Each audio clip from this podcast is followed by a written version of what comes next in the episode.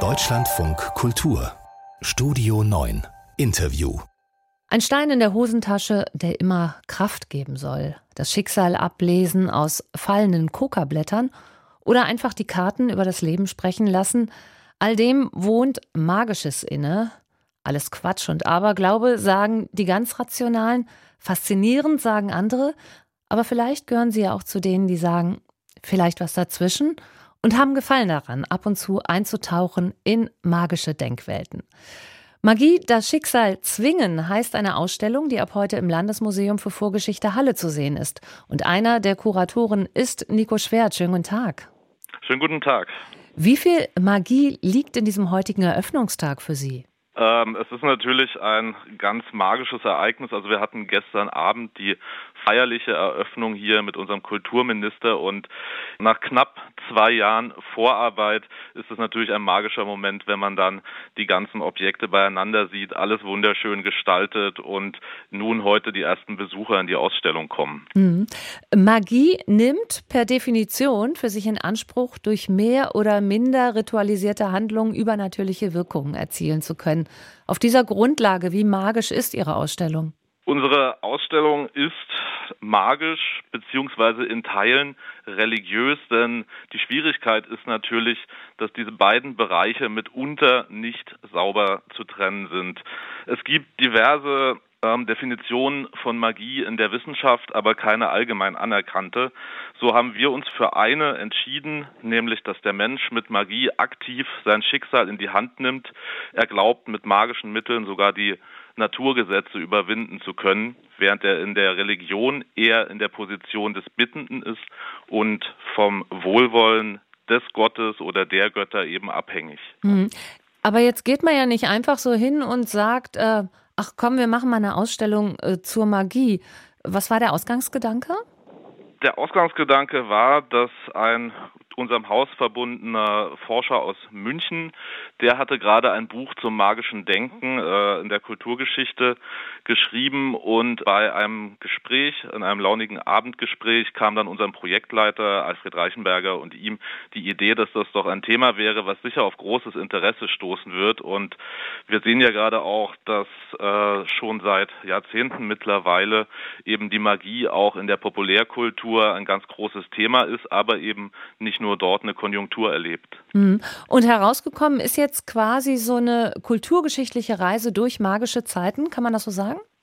Das kann man ungefähr so sagen. Es ist eine archäologisch-kulturhistorische Reise geworden, wobei wir nicht an einem Startpunkt in der Zeit anfangen und dann uns fortbewegen, sondern wir haben die Ausstellung so konzipiert, dass wir die verschiedenen Arten der weißen und der schwarzen Magie, also des Schutzzaubers und des Schadenszaubers eben darstellen und innerhalb dessen immer dann verschiedene Beispiele aus verschiedenen Zeiten vorstellen. Mhm. Stichwort Beispiele. Was gibt es ganz konkret zu sehen oder zu erleben? Vielleicht können Sie ein bisschen was erzählen, beschreiben. Ja, also Sie werden viele Stücke aus dem Bereich der Volksmagie auch finden, die noch bis ins 20. Jahrhundert benutzt wurden und eben diese Kontinuität auch zeigen. Aber wir gehen zurück bis in die Altsteinzeit, 40.000 bis 12.000 vor Christus ungefähr, wo wir vielleicht eben die Anfänge magischen Denkens fassen können, vielleicht in ersten Amuletten, die die Menschen getragen haben oder eben ja im Schamanismus, Animismus, also in dieser Verwandlung vom Mensch zum Krafttier. Das sind so die ersten Anfänge. Dann gehen wir in die historischen Zeiten. Da haben wir ähm, babylonische Beschwörungstäfelchen. Wir haben Statuen von Göttern, die man allgemein mit Magie verband in der griechischen Welt oder in der ägyptischen. Wir haben äh, Schutzmittel, besonders für Kinder zum Beispiel, denn die galten zu allen Zeiten als sehr gefährdet und mussten mittels magisch aufgeladener Amulette geschützt werden. Wir schützen uns die Angst vor, vor Wiedergängern, vor Untoten, wo wir heute Vampire sagen. Die ist auch schon uralt und hat viele Schutzmittel hervorgebracht. Hexen ist natürlich ein Thema. Und dann kommen wir auch konkret zu Verfluchungen, also mit Bleitäfelchen, mit Schadenzauberpuppen und gehen dann nochmal in den Bereich der Zukunftsvorhersage, Lebermodelle oder Orakelapparate. astrologische Gerätschaften. Mhm. Jetzt haben Sie es gesagt, es ist eine große Reise durch die Geschichte und natürlich hatte Magie früher eine andere Bedeutung als heute. Aber wenn Sie so insgesamt auf all diese Zeit schauen, wie eng ist das Verhältnis zwischen Mensch und Magie? Ja, das Verhältnis ist unserer Meinung nach ein sehr enges, denn ja, neben der Religion war halt Magie eine maßgebliche Strategie, um sich eben in seinem Alltag gewisserweise zu schützen oder eben das Schicksal in gute Bahnen zu lenken, zu zwingen, nennen wir es im Untertitel der Ausstellung. Und das war elementar. Hm. Und könnte man sagen, je unsicherer die Zeiten, desto größer der Hang des Menschen zum Magischen? Es scheint tatsächlich so, also dass sich das vielleicht ableiten lässt. Hm. Vor diesem Hintergrund müsste die Magie ja auch heute noch äh, schwer verbreitet sein.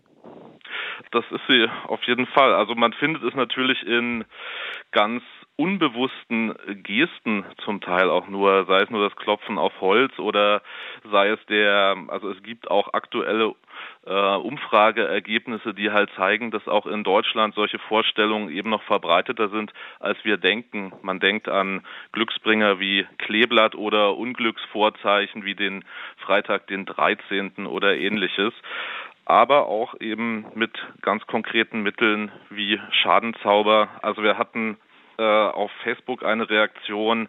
Da hat eine Dame geschrieben, sie hat tatsächlich auch mal aus Rache für Liebesschmerz so ein Püppchen angefertigt, war dann aber froh, dass es nicht funktioniert hat. Herr Schwert, und zum Schluss noch die persönliche Frage an Sie. Gibt es Dinge, die wir nicht erklären können? Selbstverständlich. Also ähm, wir können auch in der Ausstellung natürlich nicht alles erklären. Es gibt viele schöne Geschichten um die Objekte und was halt das Schönste ist, eben man es greift die Menschen mit, zum Teil auch mit Namen in diesen Beschwörungen. Es ist alles sehr lebendig, aber vieles liegt halt auch im Verborgenen. Nico Schwert, Kurator der Ausstellung Magie, das Schicksal zwingen die ab heute im Landesmuseum für Vorgeschichte Halle zu sehen ist und dauert dann bis zum 13. Oktober. Vielen Dank. Vielen Dank.